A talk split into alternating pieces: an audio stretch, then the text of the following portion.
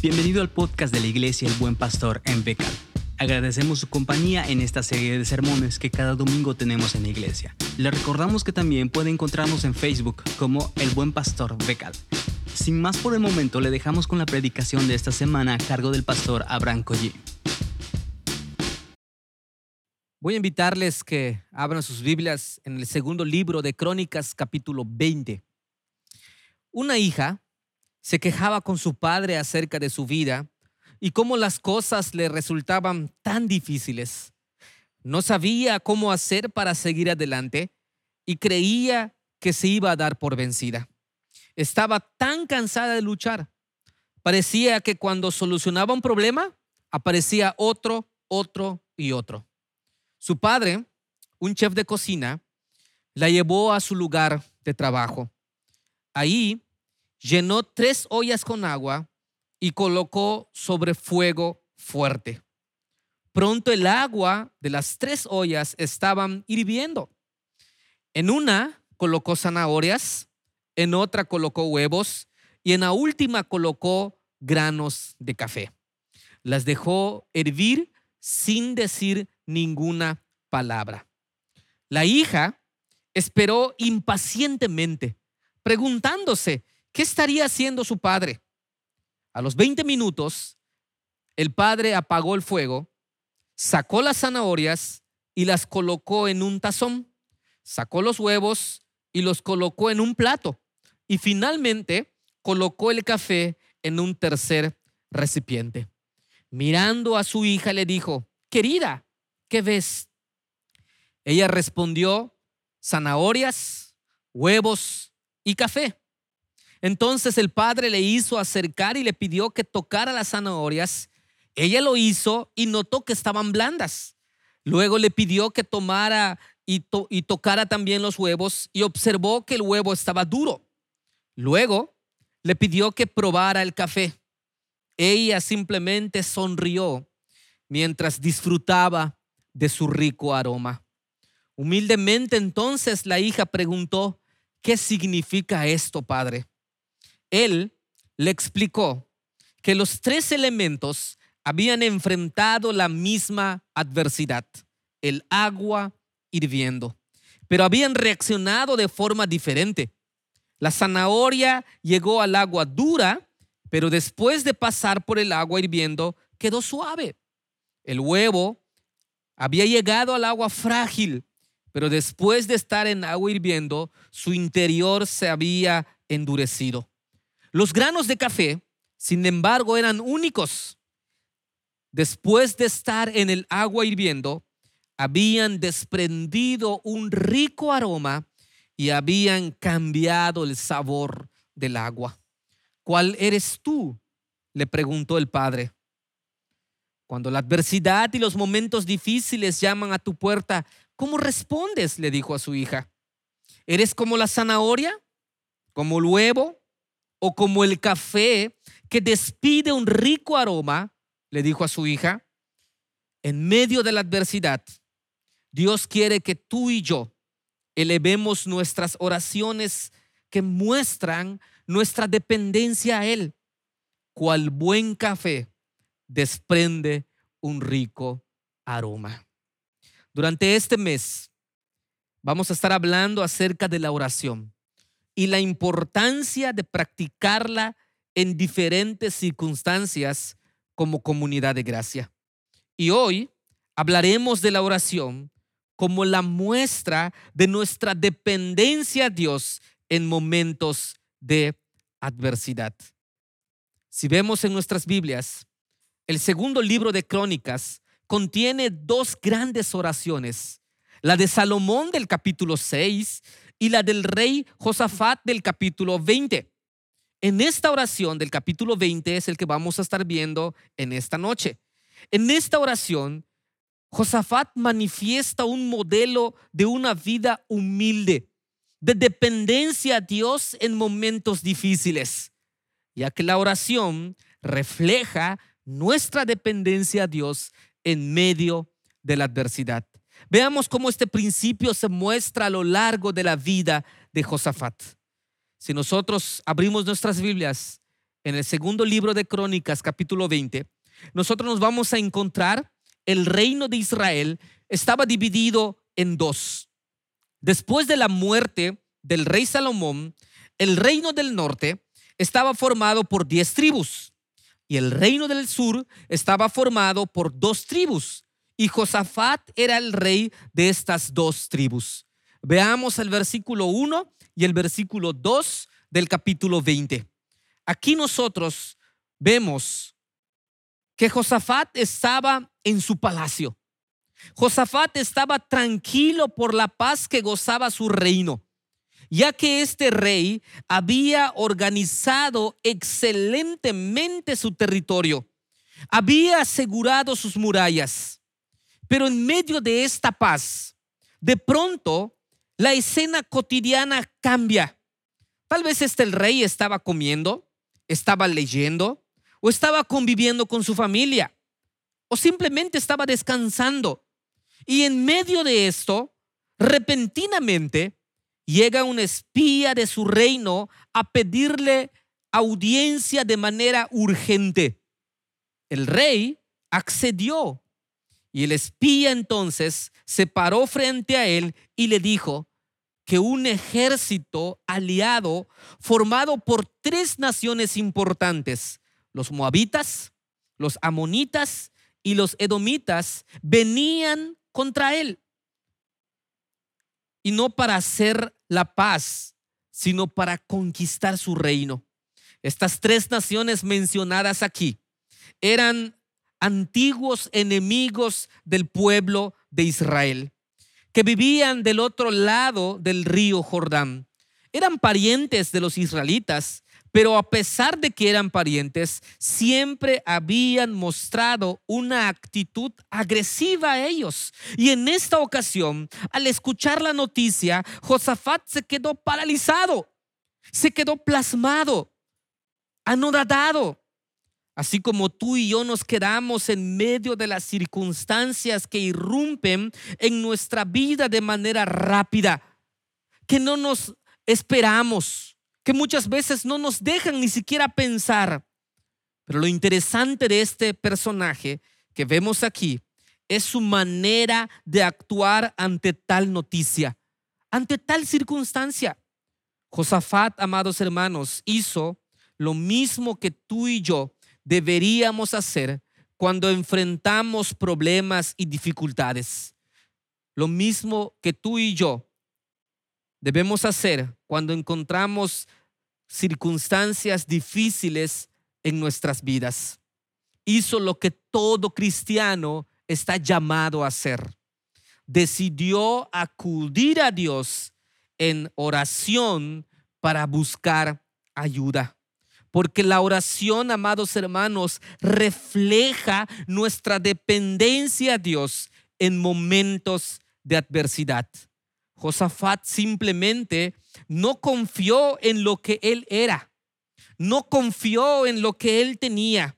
¿A quién acudes tú cuando las cosas no salen como lo planeaste? Cuando no marchan bien. ¿A quién acudes en esos momentos trágicos que enfrentas? Como la muerte de algún familiar o algún amigo.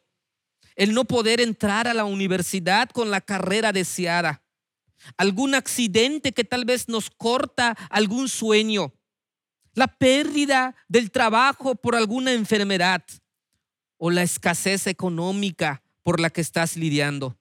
Recuerda que la oración refleja nuestra dependencia a Dios en medio de la adversidad. Veamos el versículo 3. Si nosotros vemos el versículo 3 dice que Josafat se llenó de temor. El miedo se apoderó de él, pero no se dejó vencer por su miedo. Él buscó a Dios inmediatamente, aun cuando él era conocido en todo su reino y por sus vecinos por su gran poderío por su gran organización militar, aun cuando humanamente él tenía todas las herramientas para luchar, aun cuando humanamente él tenía el conocimiento, los recursos, la gente que apoyaba sus decisiones, tenía un reino unido, sólido y bien resguardado militarmente, él simplemente no confió en lo que él era. Vean el versículo 2 del capítulo 17 de segundo libro de Crónicas. Aquí nos dice que colocó tropas en todas las ciudades fortificadas de Judá y guarniciones en el territorio de Judá y en las ciudades de Efraín que su padre Asa había conquistado. Y estos soldados, amados hermanos, en el territorio de Judá y en las ciudades prácticamente hacían impenetrable su reino. Así que estaban bien protegidos. Su fama de estratega militar había paralizado a sus vecinos y le tenían temor. Vean que dice el versículo 10 y 11 de este mismo capítulo.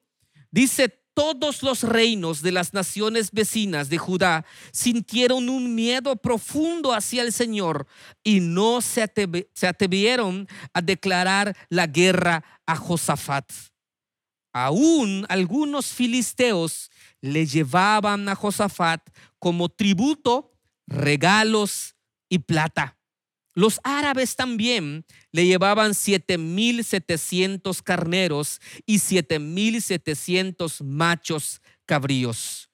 Este hombre tenía una gran hegemonía y supremacía en todo Palestina y sus alrededores. Todas las naciones vecinas le temían. Como lo podemos ver aquí, hasta los filisteos y los árabes le mandaban un impuesto mensual voluntario para estar en buenas relaciones y no los atacara. No era ningún tonto.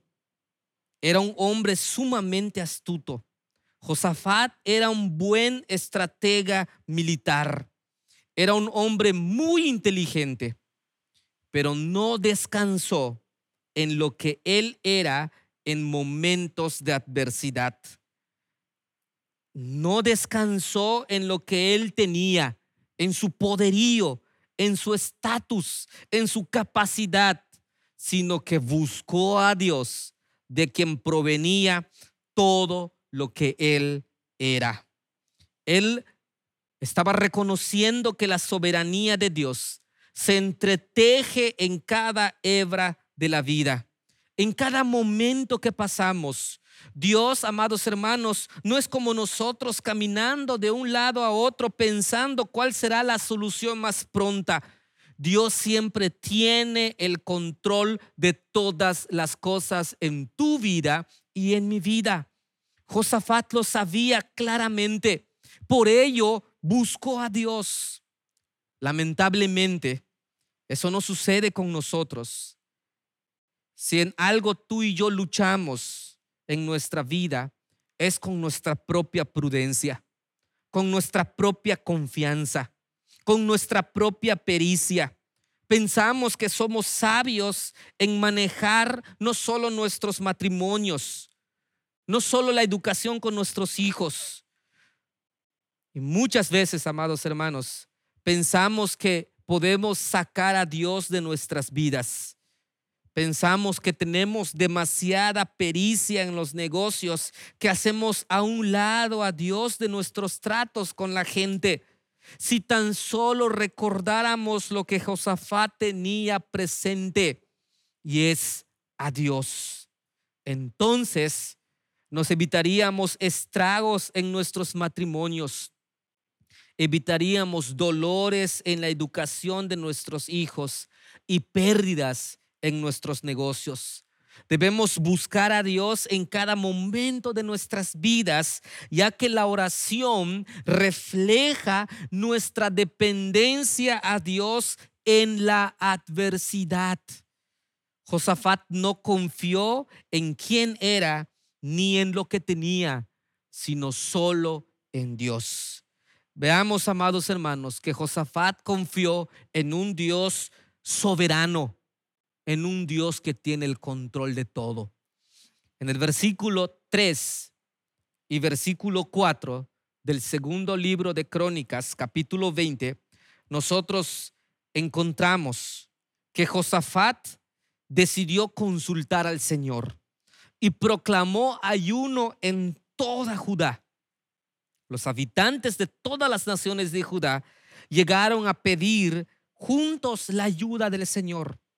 Este rey, que era tan importante, que estaba lleno de majestad, de esplendor y de poder, convocó a la nación para que juntos pidieran ayuda a Dios. Imagínense, amados hermanos, ahí habían hombres, habían mujeres, habían niños, estaban los amigos, la familia, orando a una sola voz con el rey reconociendo sus limitaciones humanas, reconociendo la necesidad de la dirección y también la necesidad de sabiduría. Josafat, amados hermanos, tenía muchos aliados, tenía muchos amigos que hubiera estado dispuestos a brindarle en ese momento de emergencia su ayuda, ya que, como era costumbre en aquel tiempo, los reyes tenían puesto su esperanza en sus aliados, pero Josafat no. Algo interesante es que Josafat no temió a aquel que el pueblo estaba frente a él y se percatara de que era vulnerable, de que era limitado y de que estaba necesitado. A Josafat no le importó eso. Josafat admitió su debilidad admitió su ignorancia y también su confusión. Vean lo que dice el versículo 12 del capítulo 20. No sabemos qué hacer y en ti hemos puesto nuestra esperanza. Esto que Josafat estaba diciendo, a nosotros nos gusta que los demás vean que somos fuertes, nos gusta que los demás vean que siempre tenemos el control de las cosas, que tenemos todas las respuestas. Esto, amados hermanos, se llama orgullo y es el obstáculo para no acercarnos a Dios en oración. Nuestro orgullo nos hace creer que tenemos todo bajo control y nos gusta que la gente vea la fachada de orgullo, pero por dentro estamos flaqueando. Aquí Josafat, amados hermanos, se humilla y con esa humildad dependiente busca a Dios. Reconoce a Dios como soberano y reconoce también a Él como un ser limitado. Este ejemplo de humildad, amados hermanos, lo podemos ver también en nuestro Señor Jesucristo, que se humilló para encarnarse y morir en nuestro lugar siendo Dios. Y aún siendo Dios, no quiso hacer su propia voluntad, sino hizo la voluntad del Padre. Esto debe animarnos a buscar también a Dios en cada área de nuestras vidas, a dejar de depender en nuestra astucia, de pensar que somos demasiado sabios para enfrentar ese problema en nuestra inteligencia tal vez, pensando que somos demasiado sabios para guiar a nuestra familia, para también guiar nuestro trabajo. Josafat, amados hermanos, nos muestra que no es así. En medio de la adversidad debemos correr a los brazos de Dios en busca de ayuda. Debemos buscar a Dios en cada momento de nuestras vidas ya que la oración refleja nuestra dependencia a Dios en la adversidad. Y la historia no termina aquí. Vayamos al versículo 15 y al versículo, y al versículo 17. Y no tardó mucho, amados hermanos, en que Dios diera respuesta. El versículo 15 y el versículo 16 dice que escuchen habitantes de Judá y de Jerusalén y escuchen también su majestad. Así dice el Señor. No tengan miedo ni se acobarden cuando vean a ese gran ejército, porque la batalla no es de ustedes, sino mía. Es interesante. Dios había respondido en estos versículos y en medio de esta respuesta, Dios les prometía vencer a los ejércitos que venían tras ellos. Ahora ellos, nosotros vemos en los versículos siguientes, no se quedaron sentados, no se quedaron con los brazos cruzados, no dijeron, bueno, ya que está Dios en nuestro favor, entonces Él sabrá qué hacer. Ellos no fueron pasivos, hermanos. No se quedaron a patear la pared de su casa mientras se mecían en sus hamacas. No, ellos tomaron sus puestos, se prepararon para la batalla y al día siguiente marcharon hacia adelante y fueron responsables. Así tú y yo somos llamados a actuar en fe, reconociendo la soberanía de Dios, pero también teniendo en cuenta nuestra responsabilidad en cada momento cotidiano. Josafat actuó con responsabilidad, descansando en la soberanía de Dios. Y vean que dice los versículos 20 y 21. Al día siguiente, madrugaron y se fueron al desierto. Versículo 21 dice, irían al frente del ejército para cantar al Señor y alabar el esplendor de su santidad con el cántico. Las tácticas de Josafat, amados hermanos, parecen más bien las de un servicio en la iglesia que para un campo de batalla. Pero funcionó. Y esto nos muestra lo que sucede cuando tú y yo ponemos nuestra confianza en Dios a través de la oración, más que en cualquier otra cosa ya que la oración refleja nuestra dependencia a Dios en momento de adversidad. El versículo 24 nos dice que un hombre entre los soldados subió a las torres que estaban en las partes altas de la montaña para ver la posición de sus enemigos. ¿Y saben qué vieron, amados hermanos? Vieron cadáveres que yacían en tierra. Dios había confundido a ese ejército y se habían peleado entre sí. Dios les había dado la victoria. Dios respondió la oración de su pueblo. Esta adversidad que olía tragedia nacional se había convertido en un triunfo total, de tal manera que Dios estaba en medio de su pueblo atravesando esta adversidad. Dios está también en medio de nuestras vidas, que muchas veces huelen a tragedia. En tu matrimonio, en tu salud, en tus negocios, en tus estudios. Solo debemos recordar que la oración refleja nuestra dependencia a Dios en esos momentos de adversidad, por lo que debemos correr en busca de su rostro en oración. No sigamos luchando con nuestras propias fuerzas. Él nos escucha. Por lo tanto, oremos juntos en medio de la adversidad, ya que la oración refleja nuestra dependencia a Dios en esos momentos. Dios los bendice, hermanos.